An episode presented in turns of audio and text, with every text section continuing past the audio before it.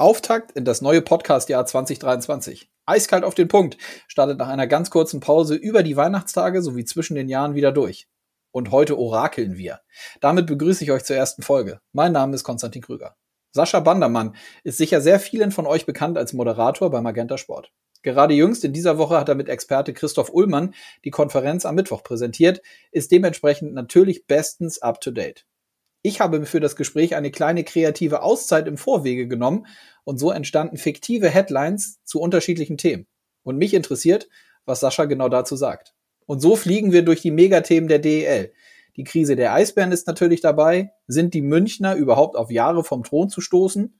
Wer wird neuer Bundestrainer? Und welchen Stellenwert hat Mannheims Matthias Plachter?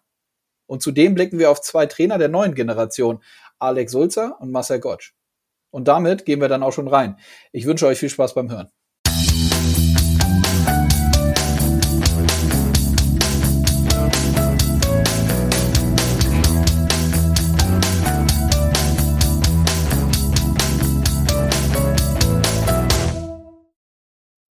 Es steht ein neues Podcast-Jahr natürlich auch an. 2023. Es geht los. Ähm, wir wollen eine kleine Tradition aufleben lassen. Das habe ich mir zumindest überlegt. Und deswegen sage ich Hallo, Sascha Bandermann. Hallo, Konstantin. Grüß dich. Grüß dich auch. Erstmal frohes neues Jahr. Wie, seid, wie bist du reingerutscht? Ähm, völlig unspektakulär. Äh, ich kann dieser ganzen Tradition unserer vielleicht jetzt mehr als der eigentlichen ins neue Jahr reinkommen, nicht so viel abgewinnen, muss ich sagen. Ich bin da eher immer ein bisschen defensiv unterwegs und habe das nur völlig entspannt mit Freunden und Familie äh, am Esstisch verbracht. Äh, ich weiß nicht, vielleicht weil ich ein etwas älterer Mensch schon bin. Wir haben Gesellschaftsspiele gemacht. Ah. Klingt spießig, ist aber so. ja, du, ich kann das durchaus nachempfinden. Das hört sich ziemlich genauso an, wie wir es auch gemacht haben. Aber es, äh, Hauptsache es war schön und dann äh, starten wir jetzt mal ins neue Jahr. Ähm, natürlich höchstwahrscheinlich auch, erste Frage, hast du ein bisschen Eishockey verfolgt? Du hast sicherlich auch ein bisschen gearbeitet, hatte ich dir eben auch schon gefragt. Und äh, konntest du ein bisschen zusätzlich zum Darts gucken, was wir beide sicherlich auch getan haben, konntest du ein paar mhm. Spiele sehen über die Feiertage und so zwischen den Jahren?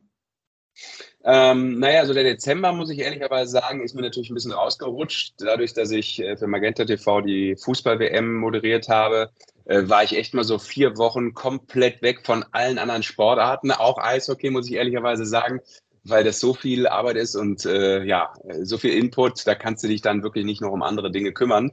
Und deshalb hatte ich da so eine Lücke und musste immer dann zwischendurch auch abends und nachts, wenn ich nach Hause kam, auf die Ergebnisse gucken, was ist so passiert. Mhm. Gerade so in der Dezemberzeit, muss ich dir jetzt nicht erzählen, ist halt unglaublich viel los. Aber so nach ähm, Weihnachten bin ich dann natürlich wieder, wieder ein bisschen in den Flow gekommen und habe jetzt auch äh, einige Sendungen gemacht, beziehungsweise eine Konferenz oder Konferenzen und äh, hoffe jetzt so einigermaßen wieder, wieder den Groove zu finden. Ja. Gestern Abend auch, ne? Wir zeichnen jetzt am Donnerstag auf. Die, die gestern Abend dabei waren, warst du mit Christoph Ullmann im Studio, habt die Konferenz gemacht. Von daher, in der genau. Tat, so wie du sagst, wirst wahrscheinlich jetzt wieder auch im Eishockey-Geschehen drin. Ähm, ich habe mir wieder, vielleicht weiß es der ein oder andere noch, äh, wir haben im letzten Jahr zum Auftakt auch gesprochen. Ich hatte mir so ein paar fiktive Headlines überlegt ähm, zu unseren Themen, die in der Eishockey-Welt so durch die Gegend geistern, die vielleicht eintreten, vielleicht auch nicht. Und das habe ich wieder getan und freue mich, dass wir, dass ich dir jetzt ein paar vorlesen kann und bin gespannt, okay. was du dazu sagst. Wenn also muss ich jetzt muss ich jetzt das Orakel Ulle sein? Da geht ja der Titel äh, weg oh von ja, Christoph stimmt. Ullmann, der eigentlich unser Orakel ist. Okay, dann orakel ich jetzt auch mal ein bisschen rum. Ja, wir orakeln äh, ja. ein bisschen bin überrascht, äh, was du so dir ausgedacht hast. Mal gucken. Ich weiß ja, von nichts. Nee, genau, das muss man sagen. Du weißt in der Tat von nichts. Ich habe sie hier stehen, die Headlines, und ähm, dann legen wir mal los. Und wir legen los mit der ersten Headline. Fünf Kilo weniger bei Coach Serge Aubin, keine Playoffs, desaströse Eisbärensaison findet Ende. Fünf Kilo weniger. Ja, ich dachte, ich gehe noch mal ein bisschen auf die. Mhm ja, klar, das The Überthema ist, glaube ich, klar. Ich könnte mir vorstellen, dass es durchaus Stress ohne Ende für Serge ja. Aubin ist, obwohl er, wie ich finde, immer sehr, sehr professionell und ähm, ja, in sich ruhend auch in den Interviews ist. Ähm, aber ich habe das noch mal ein bisschen ein Stück weit ja. weiter gedreht und äh, wie, was sagst du dazu? Das, ist das aus deiner Sicht wirklich möglich, dass die Eisbären es nicht hinkriegen und das so nicht gedreht kriegen, dass sie wirklich so vielleicht gar nicht in die Pre-Playoffs oder Playoffs kommen? Ja, also erstmal muss man sagen, aus meiner Sicht ist das das Überthema in der Penny DL. Ähm, mhm. Wir machen das auch immer wieder in den Konferenzen. Ähm, das vielleicht vorneweg. Äh, man kriegt dann auch immer wieder mal so ein bisschen Shit auch über Social Media, so nach dem Motto, Mensch, es gibt da noch 14 andere Vereine. Ja, natürlich, aber es ist der deutsche Meister, der zweimalige, es ist der Titelverteidiger und es ist ähm, einer der größten Vereine, die wir haben in der Penny DL. Und äh, dementsprechend muss man sich das, finde ich, immer so auch als Fan so vorstellen, hey, wenn ich über den FC Bayern im Fußball rede, rede ich übrigens jede Woche darüber. What's the problem? Es ist einfach natürlich einfach ein, ein, ein Riesenverein mit einer riesen Fanbase und deshalb ist es ein Thema vor allem eben dann, und da sind wir ja bei deiner Überschrift, wenn es so läuft, so unfassbar schlecht läuft wie jetzt bei den Eisbären. Also ich kann mir natürlich jetzt diesen absoluten GAU nicht vorstellen, muss ich ehrlicherweise sagen. Dafür ist die Mannschaft einfach zu gut. Ähm, und dafür sind vielleicht dann auch ein, zwei andere Vereine noch ein wenig schlechter von der Performance her, sodass das äh, nicht eintreten sollte. Während wir jetzt sprechen, kommt ein großes Spiel auf die Eisbären bald zu. Das ist natürlich auch wieder das äh, Duell gegen Augsburg. Das haben sie einmal schon gewuppt. Auf der anderen Seite, die Situation wird nicht besser. Und ich glaube, auch so als Sportler gedacht, äh, dieser mentale Aspekt ist das Schwierigste für diese Mannschaft. Es ist nicht das Problem, dass du denkst, ähm, ähm, wir waren ja letztes Jahr äh, jetzt Meister. Äh, warum sind wir jetzt äh, vielleicht dieses Jahr nicht auf dem Weg, Meister zu werden? Äh, da, damit kommst du, glaube ich, klar. Wenn du jetzt irgendwie Fünfter wärst, Vierter, Fünfter, Sechster, wäre das ein anderes Problem. Aber da unten drin zu stecken, also ich finde es mit einer der spannendsten Geschichten, vielleicht so im Sport aktuell überhaupt, in den deutschen Ligen, wenn ich jetzt mal quer gucke. Mhm. Ähm, und deshalb äh, interessiert mich das wahnsinnig und höre auch immer ganz besonders zu, weil du auch Serge Bon angesprochen hast, was der so sagt, um da so wirklich reinzuhören, was das so für eine Situation für so einen Coach auch sein muss. Also ich glaube, wenn der gedacht hat, nach zwei Meistersaisons, das läuft schlecht, dann hat er vielleicht an so einem Platz fünf oder sechs gedacht. Ne? Mhm. Ne? Aber trotzdem safe in den Playoffs. Äh, da unten und deshalb neue Situation auch für so einen Menschen, da kannst du nicht mit planen und das ähm, glaube ich, bringt gerade alle Vereine zum Schwitzen, deshalb auch vielleicht zum Abnehmen, weil du das gesagt hast. Ja. Dann verliert man wahrscheinlich schon ein paar Kilo. Und jetzt gab es ja auch von Thomas Botstädte, dem Geschäftsführer, diese Meldung, ähm, ja, wir beschäftigen uns auch offiziell mal in eine Kamera gesprochen mit diesem Abstiegsszenario. Und ich glaube, das ist ein schlauer Move, weil das immer so abzutun, als wenn es das nicht geben könnte für diese Mannschaft, ist falsch, weil du musst der Mannschaft auch damit ein Alibi geben, äh, das Alibi wegnehmen, finde ich. Mhm. Und das äh, haben sie jetzt auch so ein bisschen gemacht. Aber ähm, ja, äh, jetzt ist es eine Frage meiner Meinung nach, wann diese Mannschaft mal ähm, zwei, drei Spiele in Folge gewinnt. Solange du das, hatten sie seit Oktober nicht mehr, zwei am Stück, solange du das nicht hinkriegst, dann äh, wird es auch weiterhin äh, sehr, sehr zäh werden. Aber sie werden aus meiner Sicht nichts mit dem Abstieg zu tun haben, in dem Sinne. Mhm. Und aber auch nichts mehr äh, mit den Playoffs. Sagen glaube ich nicht mehr in den letzten, was sind wir jetzt noch, 20 Spielen. Mhm. Da war in der Tat ähm, sehr interessant, war ganz, ganz viel drin schon, wie du das auch siehst und wie du drauf blickst. Wie findest du den Fakt, dass die Eisbären nach wie vor an Serge Aubin, also zumindest wirkt es ja so, ähm, ja. dass sie da kein, keine, kein Fragezeichen aufkommen lassen? Ne? Also da stehen sie ja ziemlich felsenfest hinter ihrem Coach. Ja, auch das ist zum Stand jetzt natürlich absolut richtig. Ähm, ich finde es auch richtig, dass sie es tun. Ich finde es gut. Ich mag diesen Reflex nicht ähm, es gibt immer Dinge in der Mannschaft, in der Kabine, das wissen die Sportler besser als ich, die dazu führen können, dass etwas mit einem Trainer nicht funktioniert, Sportler losgelöst. Auch nach erfolgreichen Momenten, auch mit einem Meistercoach. Ähm, du kriegst eine neue Dynamik rein, weil neue Spieler rausgehen, neue Spieler reinkommen in eine Kabine.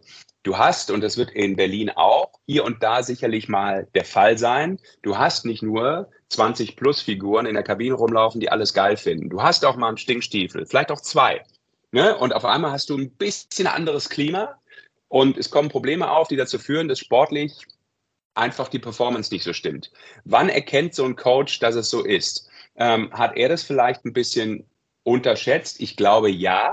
Aber ich finde es trotzdem richtig. Ähm, deshalb sage ich auch jetzt aktuell Credit an die Eisbären, dass sie das so durchziehen.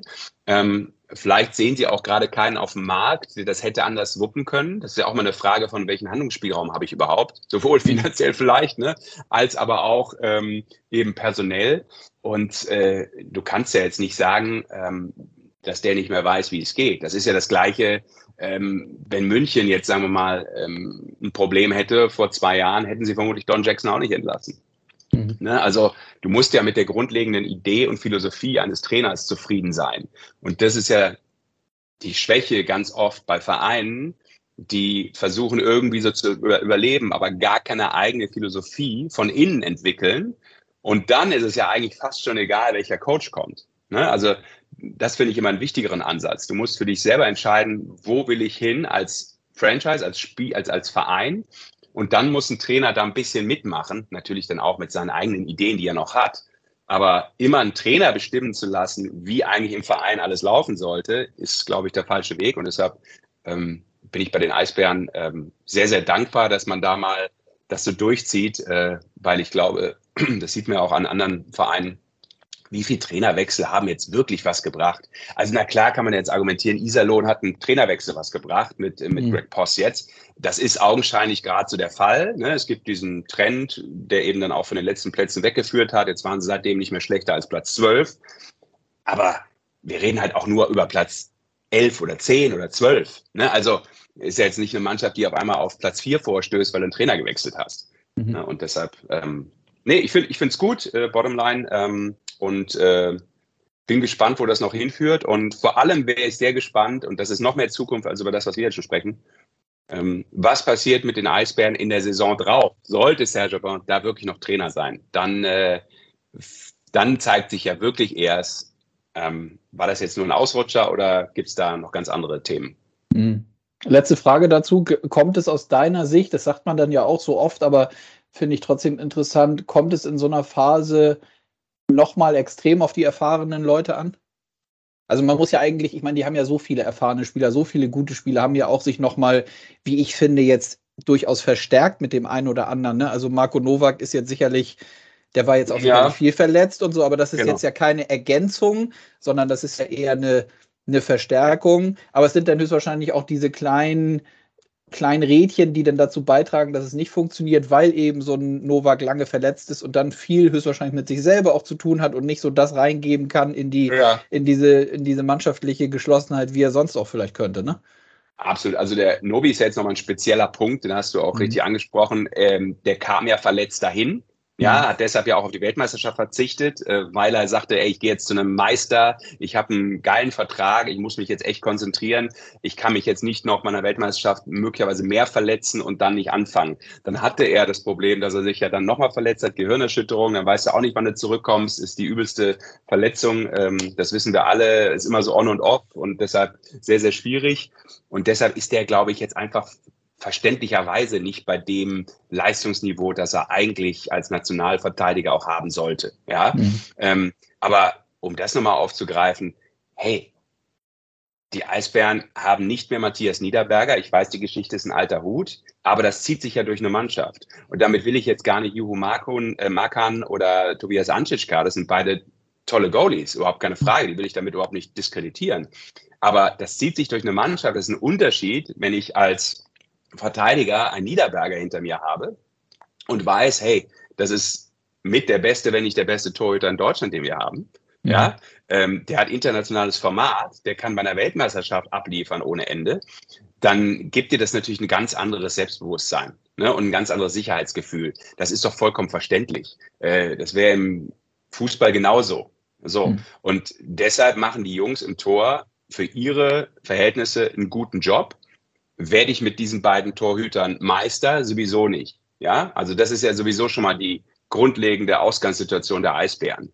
Mhm. Ähm, allein finde ich aufgrund dieser Position haben sie sich dazu entschieden, offensichtlich nicht Meister werden zu wollen. Das klingt jetzt total hart, ist aber auch, wie gesagt, nicht bös gemeint, sondern es ist sehr, sehr normal, glaube ich, eigentlich, wenn man es sachlich analysiert, dass ähm, da schon äh, ein Problem da ist oder eine kleinere, eine größere Schwäche, ähm, die sich dann äh, auf eine Saison einfach darstellt. Und das kannst du auch mit, weiß ich nicht, 40 äh, Toren von äh, Beutschak, Hörtler, äh, Beutschak, ähm, Nöbels und Föderl oder wen auch immer oder White nicht, nicht ausbessern. Ne?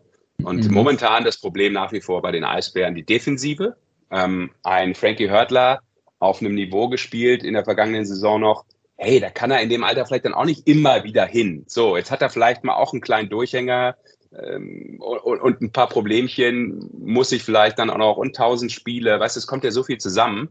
Äh, das sind ja, das sind ja alles nur Menschen. So. Und deshalb liegt es, glaube ich, aktuell vor allem immer noch in dieser Phase bei den, bei den Eisbären in der Defensive. Dann geht ja der Guli ab, der die Karriere beendet.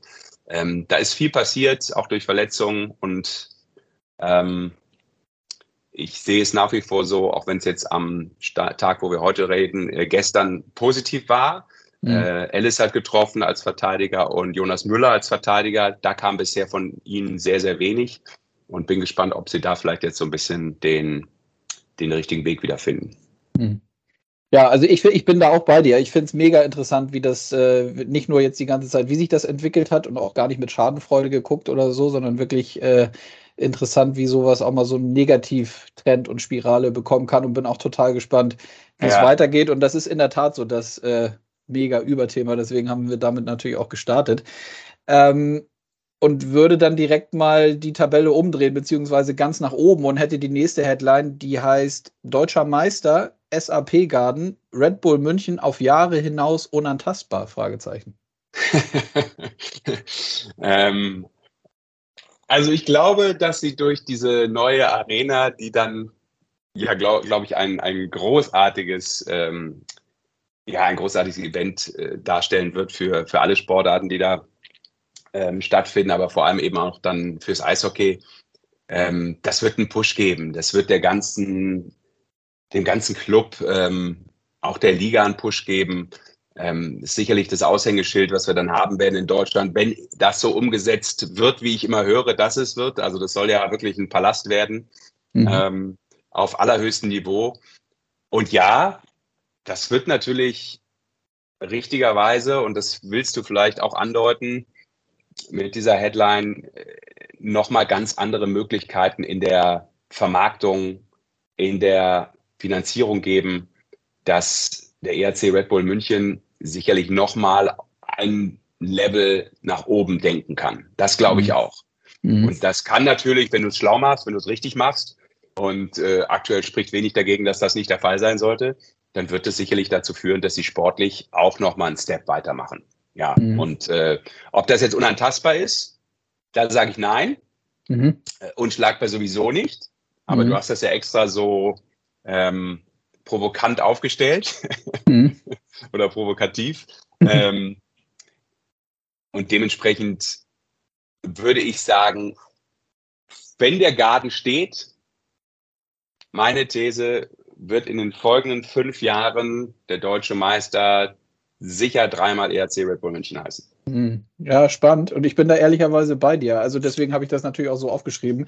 Ich ja. glaube, dass das, äh, auch wenn es mit einem Fragezeichen ist, also es unantastbar ist natürlich ein bisschen überspitzt äh, ja. oder zu überspitzt. Aber ich glaube halt auch, dass die von der Voraussetzung her, wenn man sich das so anguckt, und nicht nur, weil sie jetzt so unfassbar viele Punkte jetzt in dieser Saison auch schon vorhaben, dass das nochmal mal auf ein neues Level kommt. Was mich zusätzlich interessieren würde, du lebst ja unten mit deiner Familie im Süden, hast diese Arena jetzt angesprochen. Meinst du, dass, und du kennst auch äh, den Oberwiesenfeld aktuell, bist oft genug da, wenn die spielen, glaubst du daran, dass durch diese neue Arena dann auch wirklich ein Publikum regelmäßig kommt oder kommen kann, die bislang noch gar nicht so regelmäßig da sind? Absolut, glaube ich voll dran. Mhm. Ähm, zum einen, weil du, wie ich eben schon sagte, auf einmal ganz andere Vermarktungsmöglichkeiten hast. Mhm. Du wirst natürlich ganz andere Companies ähm, mit in diese Arena reinziehen können. Da werden, und das ist ja auch so ein bisschen München-Style, da werden auf einmal natürlich Firmen sagen, wow, okay, wir kommen vielleicht beim FC Bayern nicht rein, ja. Ähm, mhm. Oder keine Ahnung, vielleicht sind da alle Logen schon besetzt. Ähm, da hört man ja auch mal, dass es nicht so einfach ist, da reinzukommen.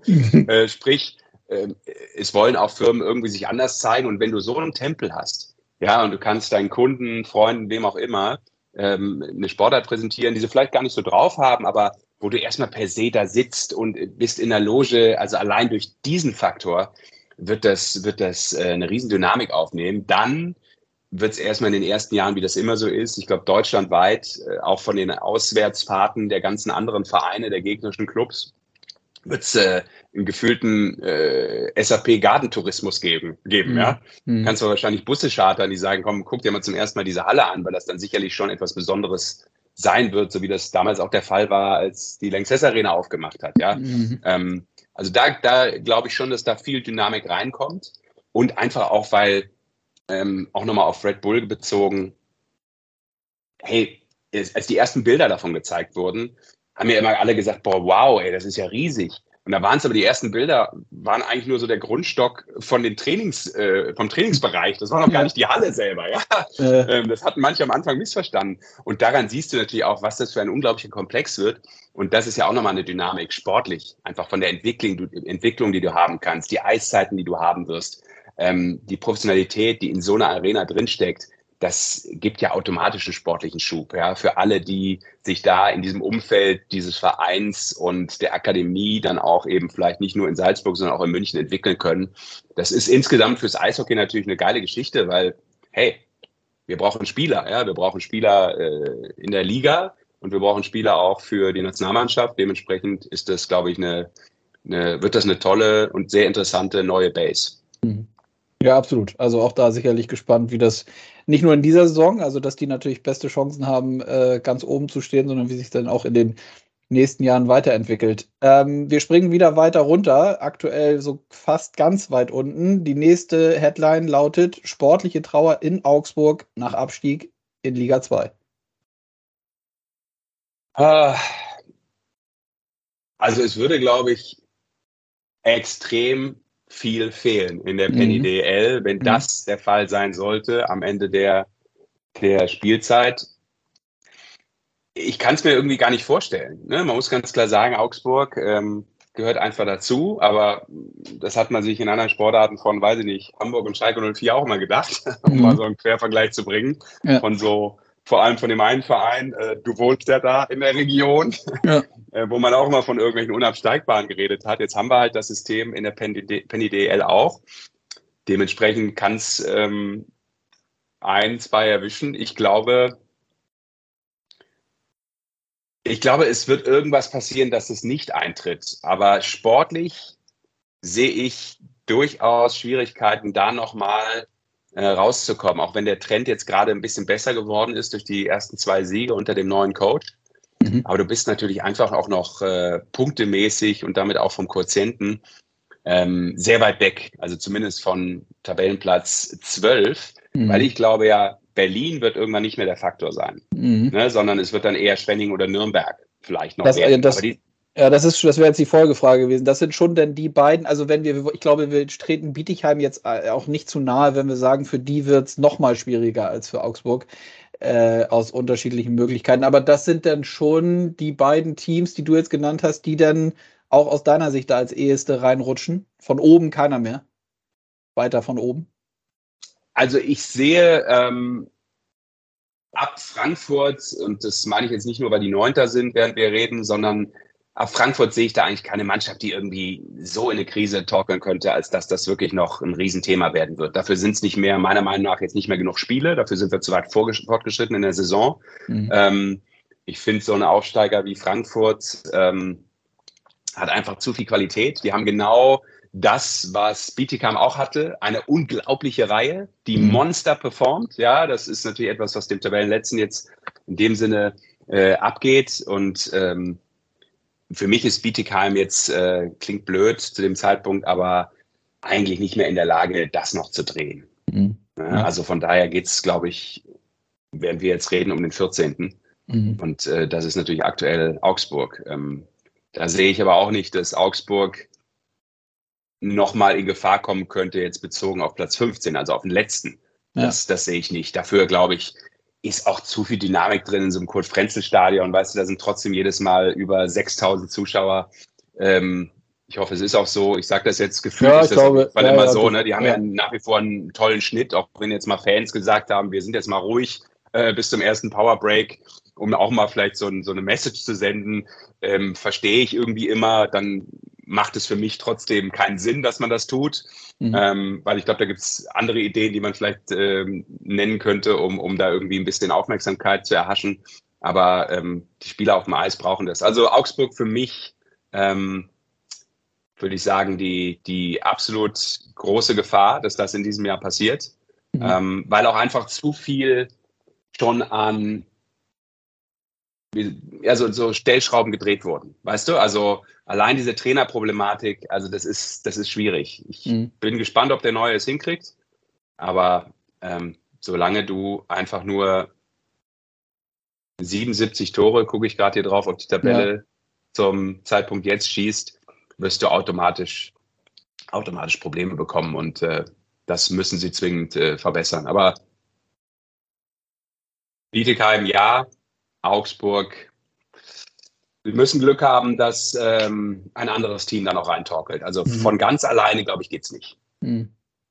Ja, ich bin gespannt, wann das, also im Moment ist das gefühlt ja, also man nimmt das höchstwahrscheinlich in Augsburg äh, extrem schon wahr, dass das so ist. Ich finde aber ansonsten, ja, das, da werden wir aber sicherlich zu kommen jetzt im laufenden, äh, in den laufenden Spieltagen, dass sich das natürlich immer weiter zuspitzt, dass mhm. diese Abstiegsdramatik zunimmt, weil man kann sich auch ja nicht so richtig vorstellen, dass Nürnberg oder Schwenning irgendwie da runterrutschen und die gehören ja auch Nein. gefühlt in die, in die Liga wie Augsburg, ne? Also das ist, äh, so wie du sagst, das sind ja alles Traditionsstandorte. Genau, ich wollte damit jetzt auch keinem anderen was wegnehmen. Nein, nein, nein, das ist auch gar nicht falsch. Augsburg natürlich schon äh, eine Mannschaft, hey, äh, die waren auch mal Vizemeister. Ne? Also ich sag mal, das ist ja eine Mannschaft, die, die auch teilweise, überleg mal, es ist nicht lange her, äh, für begeisterndes Eishockey stand. Insofern diese unglaubliche Serie ähm, gegen München damals ähm, in den Playoffs, das, das ist irgendwie jedem noch so im Kopf mit dieser wahnsinnigen Fanpower, mit unglaublich viel Leidenschaft. Ähm, das hat mich nachhaltig wirklich beeindruckt, äh, diese Serie. Ähm, mit einem, ja, das waren Bilder für die Ewigkeit, mit einem unglaublich äh, frustrierten Mike Stewart nachher, der erst viel, viel später verstanden hat, dann logischerweise, was die Mannschaft damals geleistet hat. Mhm. Ähm, und, und deshalb ist das natürlich jetzt eine andere Note als Schwenningen, ja, auch wenn der Standort ein toller ist und auch da haben die Fans mal Playoffs wieder verdient, die sind ja auch damit äh, nicht gerade überfordert worden. Mhm. Ähm, aber ich finde, ich finde, das ähm, hat nochmal allein so durch dieses Szenario ähm, Stadion, Fans schon mit auch die beste Fankultur. So habe ich immer den Eindruck, wenn ich da bin, in, in der Penny DL. Mhm. Äh, sehr, sehr freundlich. Ne? Also auch das äh, manchmal, manchmal beurteilt man, man es ja auch danach, wie man so als Reporter empfangen wird.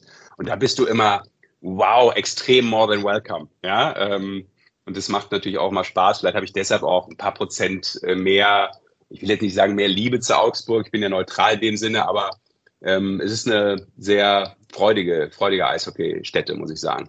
Hm. Ja, absolut. So, wir gehen wieder ein bisschen weiter nach oben ähm, und die kommende Headline vielleicht zum jetzigen Zeitpunkt ein bisschen, ja, ich weiß nicht, komisch, aber ich habe sie trotzdem mal aufgeschrieben. Marcel Gottsch wird neuer Trainer der Adler Mannheim. Ich dachte, du sagst jetzt Bundestrainer. ah, das ist witzig. Da habe ich auch noch eine dabei. Die, ja, das dachte ich mir schon. Die, die machen ähm. wir auch noch. Aber ähm, ja, erstmal die.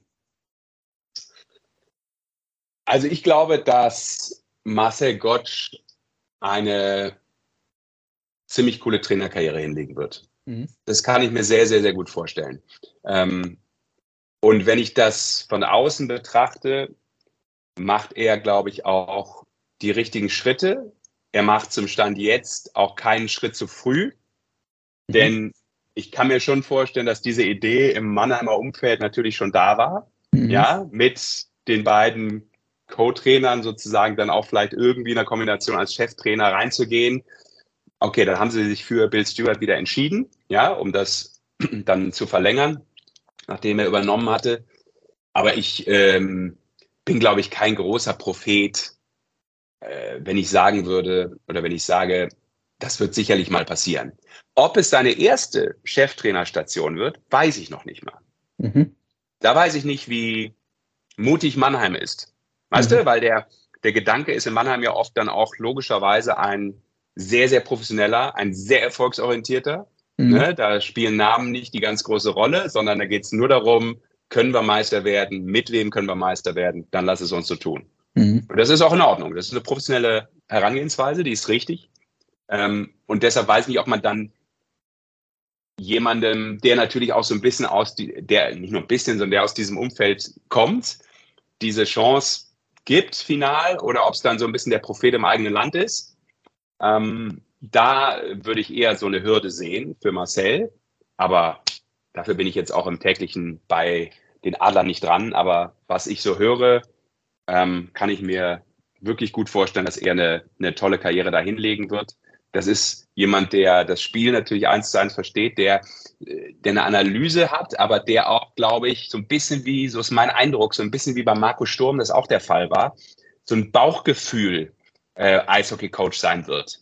Ne? Mhm. Der sehr viel auch aus seinen Erfahrungen, auch aus der NHL, ähm, in so ein, so ein Coaching mit reinbringt und glaube ich eben auch immer noch ähm, eine gute Ansprache an Spieler hat, äh, hat das ja auch erst als Entwicklungscoach gehabt, ne? dieses ähm, in, seinem, in seiner Karriere, dieser Baustein.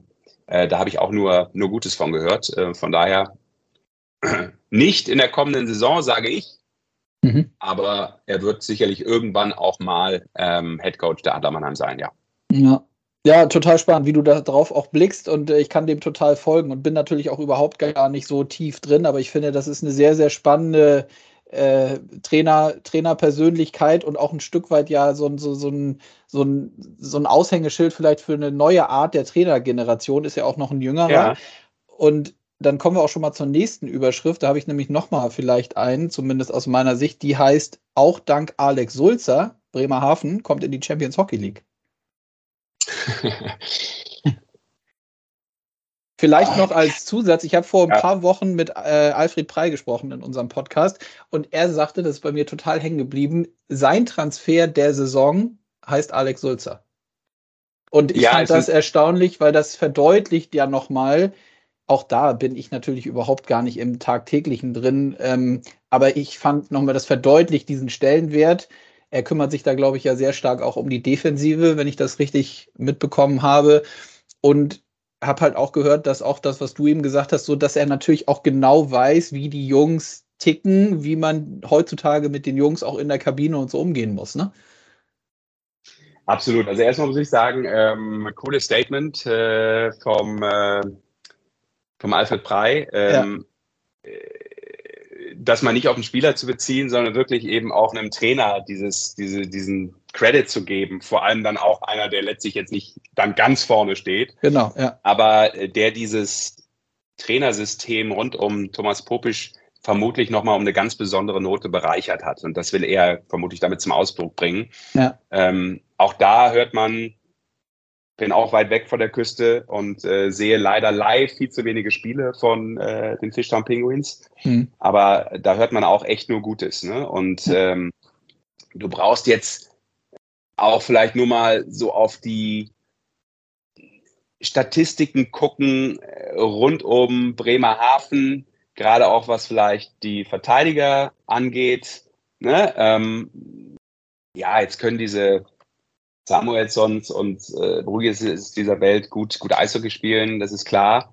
Aber die sind, soweit ich mich nicht täusche, auch äh, in den DL-Stats vorne mit dabei. Ja. Also Bremerhaven steht vielleicht damit auch noch mehr für ein bisschen mehr optimierte Defensive als nur diese optimierte Offensive, die sie eh schon immer hatten und auch nach wie vor haben. Und deshalb ist das sicherlich auch äh, insgesamt ein Verdienst von diesem Trainerteam und Alex Sulzer. Da gilt das Gleiche ähm, wie für Marcel Gottsch. Auch der hat eigentlich die Erfahrung vom kompletten Planeten in seinem Portfolio drin. Mhm. Ähm, das, was du gesagt hast, ist, glaube ich, ein ganz, ganz wichtiger Punkt. Da bin ich voll d'accord. Ähm, das ist in allen Sportarten so. Und ich glaube, dazu müssen sich viele Vereinsverantwortliche auch durchringen. Auch im Eishockey ist es wichtig, ähm, dass wir diese neue Art von Coaches äh, immer wieder weiter etablieren und ihnen die Chancen geben, äh, als Head Coach zu arbeiten. Mhm. Da wird mir persönlich immer noch viel zu sehr Richtung Nordamerika gedacht. Mhm. Ähm, immer viel zu sehr eben darauf geachtet, ja, okay, was äh, hat der denn schon an Vita vorzuweisen? Mhm. Und das, was du gerade sagst, eben diese Ansprache, dieses Verständnis für Spieler, fürs Spiel, äh, mit einer respektablen Karriere, das macht ja schon was auch mit Spielern in der Kabine. Das ist, äh, glaube ich, außer Frage, sonst würden sie vermutlich lügen. Ähm, weil das Standing brauchst du. Entweder vermittelst du es über absolutes Fachwissen, ja, nimm zum Beispiel das Thema Frau oder Mann. Was für eine Frage. Ja, wenn Jessica Campbell in Nürnberg eine gute Performance macht, macht sie eine gute Performance. Ja, wenn sie Powerplay gut anleitet und gute Ideen hat, dann folgen die Jungs. Ob da jetzt eine 50-jährige, eine 20-jährige, 30-jährige Frau steht oder das gleiche im Alter von einem Mann. Ja, äh, da geht es ja dann irgendwann um, um das Fachwissen. Ähm, mhm. Dementsprechend ne, äh, ist das elementar. Und da, glaube ich, äh, braucht man ein bisschen mehr Mut manchmal in der Liga. Und äh, dementsprechend wird auch Alex Sulzer äh, natürlich äh, irgendwann Headcoach werden. Ich behaupte mal, ich weiß jetzt nicht, wie verwurzelt er ist. Er ist ja durchaus äh, eher verwurzelt, so wenn ich das immer so mitbekomme in Deutschland noch. Aber auch da ist vielleicht eine Idee da, äh, wie bei einem Toni Söderholm das auch äh, immer im Hinterkopf war. Eigentlich will ich irgendwann auch mal nach Nordamerika ne? oder bei mhm. Marco Sturm, ne? mhm. der das ja dann letztlich auch geschafft hat. Von daher muss man mal gucken, dass man die Jungs mit äh, so viel Qualität auch früh im Trainerwesen irgendwie vielleicht in der Liga behalten kann.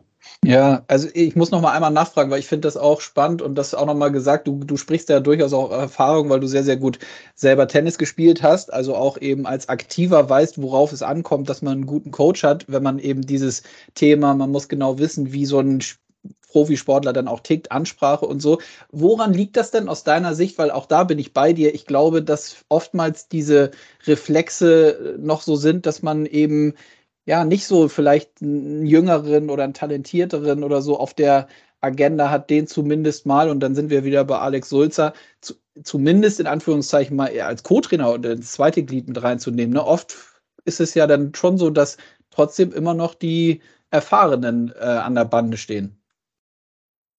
Ja, ich glaube, es hat viel mit Mut zu tun. Ich glaube, es hat damit zu tun, was ich äh, vorhin schon bei einem anderen Punkt erwähnt hatte, dass du für dich als Verein mal deklinieren musst, was sind wir, wofür stehen wir, was wollen wir. Mhm. Und will ich immer nur mich irgendwie so Jahr für Jahr, Saison für Saison irgendwo ein bisschen rumretten, ja, Hauptsache ich habe ein äh, ganz gut ausverkauftes Stadion und irgendwie halten wir uns da vielleicht mal auf Platz 11 und ja, wenn es ganz gut läuft, werden wir vielleicht sogar mal Neunter und spielen mal irgendwie so zwei, drei Playoff-Partien, ähm, dann ist das natürlich was anderes, als wenn ich sage, pass auf, das ist mein fünf- oder zehn Jahresplan. Und der beinhaltet eben auch, dass ich ähm, mal den Mut habe, das jemandem in die Hand zu geben, der für eine neue Philosophie steht. Ich glaube, das ist einfach so das Problem. Und äh, hm. An, einen anderen Punkt könnte ich dagegen gar nicht anführen. Ähm, natürlich würde jetzt ein Vereinsverantwortlicher zu mir sagen, ja, aber wir aber, haben ja den ja. Abstieg. Ne? Mhm. Ja, aber das ist ja jetzt auch keine Neuigkeit, dass es einen Abstieg gibt. Das ist vielleicht in der Penny DL noch verhältnismäßig frisch wieder. Aber äh, weltweit, oder zumindest jetzt in Nordamerika ausgenommen, gibt es das in tausend Sportarten. Ja? Dementsprechend äh, gibt es da auch Vereine immer wieder, die neue Wege gehen, die den Mut haben, was Neues zu, Neues zu kreieren und damit auch Erfolg haben können. Du kannst mit beiden, auf Deutsch gesagt, abkacken. Ja? Mhm. Mit dem alten Weg und mit dem neuen Weg.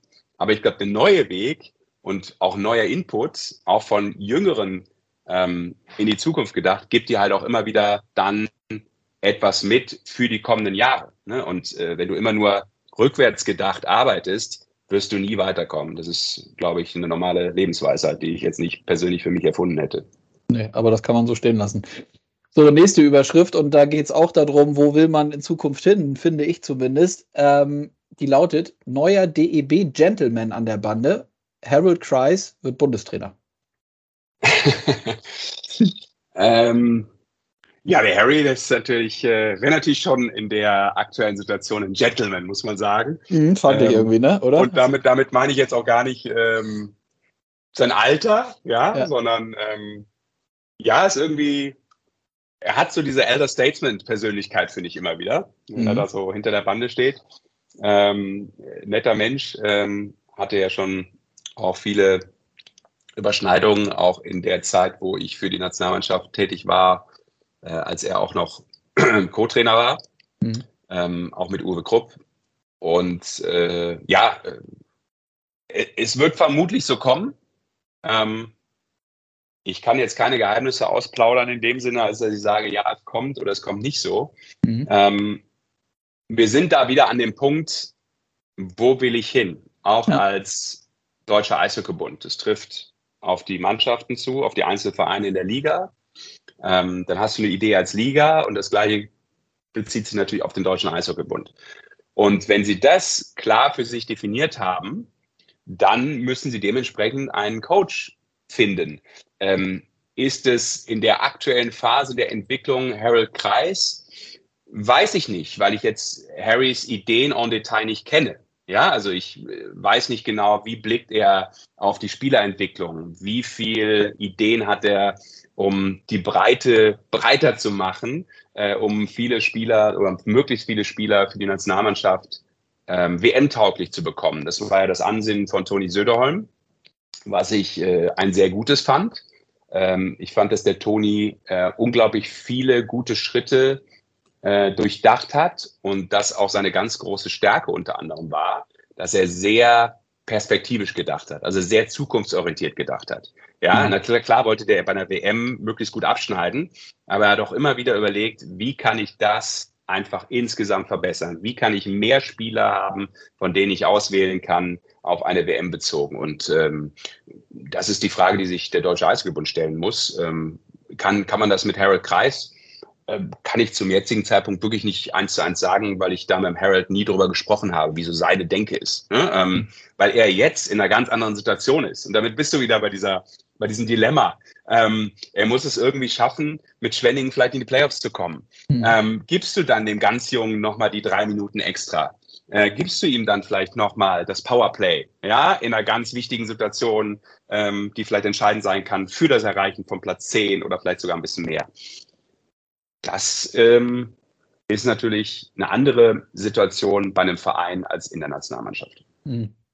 Wäre dann ähm, aus deiner Sicht so eine, so eine äh, Kombination oder Konstellation in so einem Trainerteam dann auch denkbar, dass eben mit, mit Harry Kreis ein erfahrener ich finde, deswegen habe ich es auch so aufgeschrieben, so Gentleman-like. Ja. Also der ist so, ich finde, den kann man sich da eben sehr, sehr gut vorstellen, so als der, der da als an, an vorderster Front an der Bande steht, aber dann auch vielleicht mit ein, zwei jüngeren Co-Trainern, die dann ja Absolut. vielleicht auch das ein Stück weit übernehmen können, was du zu Recht gesagt hast, dass denn das geht ja auch ein bisschen, ja, es gibt ja, es ist ja sehr vielfältig, dieses Aufgabengebiet, um auch so eine Nationalmannschaft nicht nur in so einem Spiel zu betreuen oder vorzubereiten, sondern eben das ganze Thema DEB und Nationalmannschaft in der Breite auch weiterzubekommen und zukunftsorientiert weiterzubekommen. Ja, da bin ich bei dir. Also na klar, wäre das ein, sicherlich eine vielleicht sogar optimale Lösung ne, zum Zeitpunkt jetzt, äh, wo du auf einmal auch überrascht wurdest, dass äh, Toni Söderholm nicht mehr da ist. Ähm, mhm. Das kann man jetzt dem DEB nicht negativ auslegen, auch wenn klar war, dass in so Verträgen immer Ausstiegsklauseln drin sind. Also das wussten sie natürlich. Der Zeitpunkt in dem Sinne war sicherlich für alle dann auch überraschend. Dementsprechend musst du auf einmal eine neue Situation bewerten. Ähm, das, was du gesagt hast, ist, glaube ich, vielleicht eine optimale Lösung aus meiner Sicht für das kommende Turnier, mhm. weil eben vielleicht der ein oder andere jüngere Coach, da wärst du vielleicht zum Beispiel bei einem Alex Sulzer, ja, ähm, wo ja auch Toni Söderholm gesagt hat, na klar, der macht einen guten Job, den nehme ich beim Deutschland Cup mal mit rein ähm, der da auch dann schon wieder reingerochen hat, ein Gefühl dafür bekommen hat, wie das ist, als Ex-Spieler und jetzt noch relativ junger Coach auch mit der Nationalmannschaft zu arbeiten.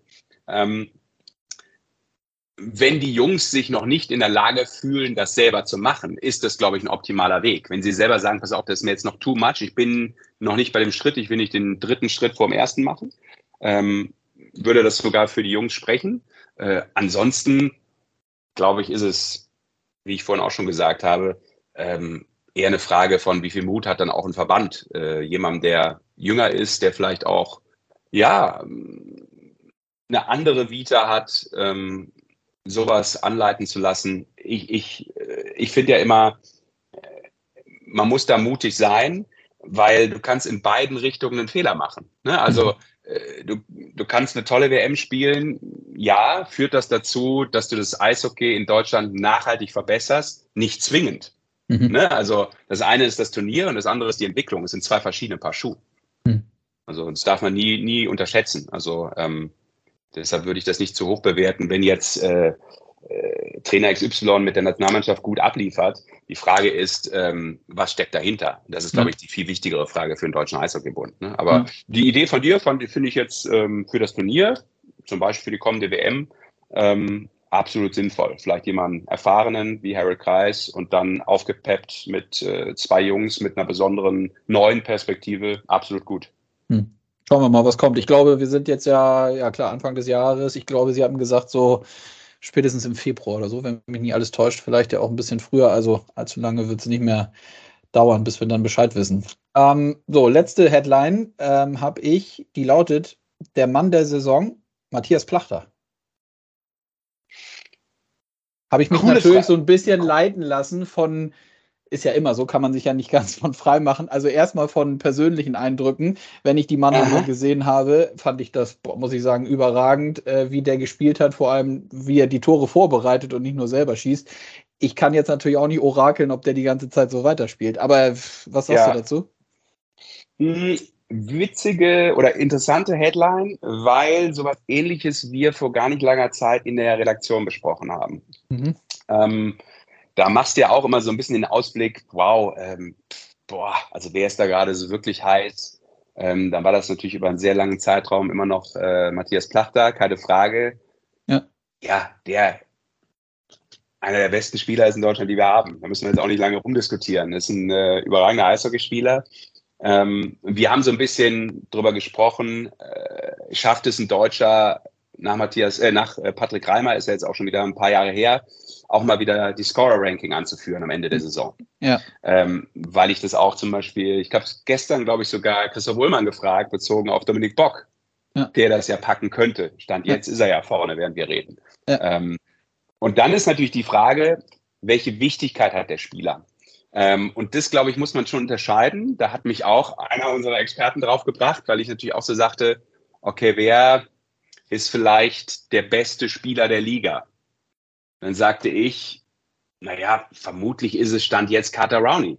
Mhm. Ja, ähm, weil er mit der Vita auch in der Liga A, offensichtlich brutal viel Bock hat. Das ist ja auch nicht immer normal, ja, und überragend abliefert und für diesen Verein natürlich Gold wert ist. Ja, auch mit der Erfahrung, dass eben auch ein Bock äh, so profitieren kann davon. Und ähm, dann kam aber auch noch die Info, und da bin ich wieder bei Plachter, ja, aber es ist natürlich viel einfacher, auch für einen Dominik Bock oder für alle anderen vielleicht jetzt, in, sag mal, im Umfeld von Frankfurt, ähm, so abzuliefern, wenn du eigentlich ja gar nicht so die dramatische Konkurrenz hast. Ein Plachter in Mannheim viel schwerer in diesem Verein so abzuliefern wie er. Ja. Also äh, will nur sagen, wenn du da auch mal zehn Spiele ein Tief hast, dann wird es vielleicht sogar für Matthias Plachter mit dem Standing auch schwer. Weißt du, was ich mhm. sagen will? Ne? Weil der Anspruch ja, einfach ja. natürlich ein ganz anderer ist. Und deshalb ist vielleicht die Leistung von ihm sogar noch ein Stück weit, um es mal so rum aufzudröseln, vielleicht sogar ein Stück weit noch äh, höher einzuschätzen, ohne den anderen was wegzunehmen. Aber ich glaube, es ist verständlich, was ich sagen will, hoffe ich zumindest. Absolut. Und dementsprechend, ähm, ja, wäre das eine Headline, die ich absolut ähm, unterschreiben könnte. Das wird vom vielleicht einer der wichtigsten Spieler der, der Penny DL-Saison. Aber es gibt auch, auch in München einige, ein Yasin Elis zum Beispiel, Halleluja, mhm. hat eine unglaubliche Chemie in dieser, in dieser Reihe. Ähm, die hören überhaupt nicht mehr auf zu punkten. Ähm, auch das könnte einer werden. Ne? Mhm. Auch das könnte vielleicht am Ende der Topscorer der Penny DL sein. Mhm. Ja, Letzte Frage dazu zu Plachter. Worauf kommt es aus deiner Sicht dann an? Ist es dann nochmal auch bei so einem erfahrenen und ohne Frage Qualitätsspieler nochmal auch mitentscheidend, wie der denn in der Crunch-Time, in den Playoffs und so nochmal vielleicht zusätzlich den Stempel aufdrücken kann? Oder braucht es das aus deiner Sicht nicht zwingend, um am Ende dann trotzdem zu sagen, auch von anderer ja. Seite, so wie wir es jetzt machen, so, ey, das ist eigentlich, das ist, der hat jetzt vielleicht nicht überperformt in den Playoffs, aber das ist der Mann der Saison. Ja, das ist immer eine Frage der Betrachtungsweise, ne? auch wenn du dann am Ende der Saison diese Spieler des Jahres wählst. Also, ich meine, es gibt einen MVP der Playoffs hm. und es gibt letztlich den Spieler des Jahres. Äh, ich bin da mal zwiegespalten. Also, wenn Matthias Blachter jetzt bis zum äh, Saisonende, regulären Saison, ähm, 60 Punkte hat, dann ist das für mich ein, und führt damit vielleicht sogar das Ranking an oder ist der beste Deutsche, sagen wir mal, äh, dann ist das für mich mit der Spieler oder vielleicht der Spieler des Jahres. Ähm, muss der dann auch den Playoffs den Stempel aufdrücken? Nicht unbedingt, aber hat er, dies, hat er das Zeug dafür? Absolut klar, gar keine Frage, weil er auch einfach diese Qualitäten im Powerplay hat. Ne? Also mhm. ähm, allein diese Schüsse, die der nimmt, die sind einfach brutal cool. Das macht auch Spaß, so als Neutraler sich das anzugucken. Ähm, und was ich bei ihm auch immer noch ganz spannend finde, äh, und das hat bei mir auch ein paar Prozent Inhalt für so eine Bezeichnung Spieler des Jahres. Ähm, der ist immer extrem cool bei Interviews. Mhm. Ja, also äh, du hast immer nur das Gefühl, der ruht noch so ein bisschen in sich. Der lächelt auch einfach mal so ein bisschen bei den Fragen, egal wie kritisch sie vielleicht auch sein mögen. Ähm, der lässt, lässt da gar nicht so viel an sich ran, ähm, sagt aber auch, wenn es scheiße war auf Deutsch. Mhm. Und äh, das mag ich so an ihm. Der, der, ja, der ist, ich habe immer das Gefühl, der ist so, so angekommen irgendwie in seinem Eishockey-Leben. So wirkt es auf mich. Also ja. ähm, eine komplette Spielerpersönlichkeit. Absolut. So, da machen wir den Deckel drauf. Das, also das waren zumindest die Headlines, die ich mir ausgedacht habe. Ich danke dir für äh, den Austausch dazu. Das Orakeln hat mir wieder unfassbar Spaß gebracht. Wir müssen das äh, öfters machen. Auf jeden Fall zur neuen Saison schon und nicht erst wieder ein Kalenderjahr verstreichen lassen. Ja, soll ich, soll ich noch eine Headline für dich raushauen, oder? Ja, sehr gerne. ja, wir mal, wenn ich jetzt in die Zukunft gucken würde, Konstantina, würde ich sagen, Headline, Penny DL Club gewinnt die Champions Hockey League. Ja. Würdest also du unterschreiben?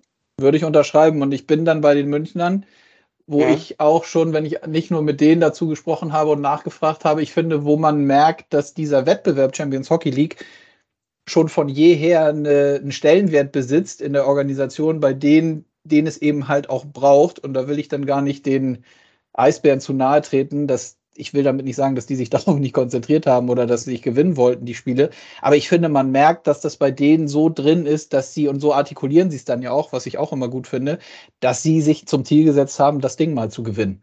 Mhm. Und von daher wäre das so das, was wir, mir spontan dazu einfällt.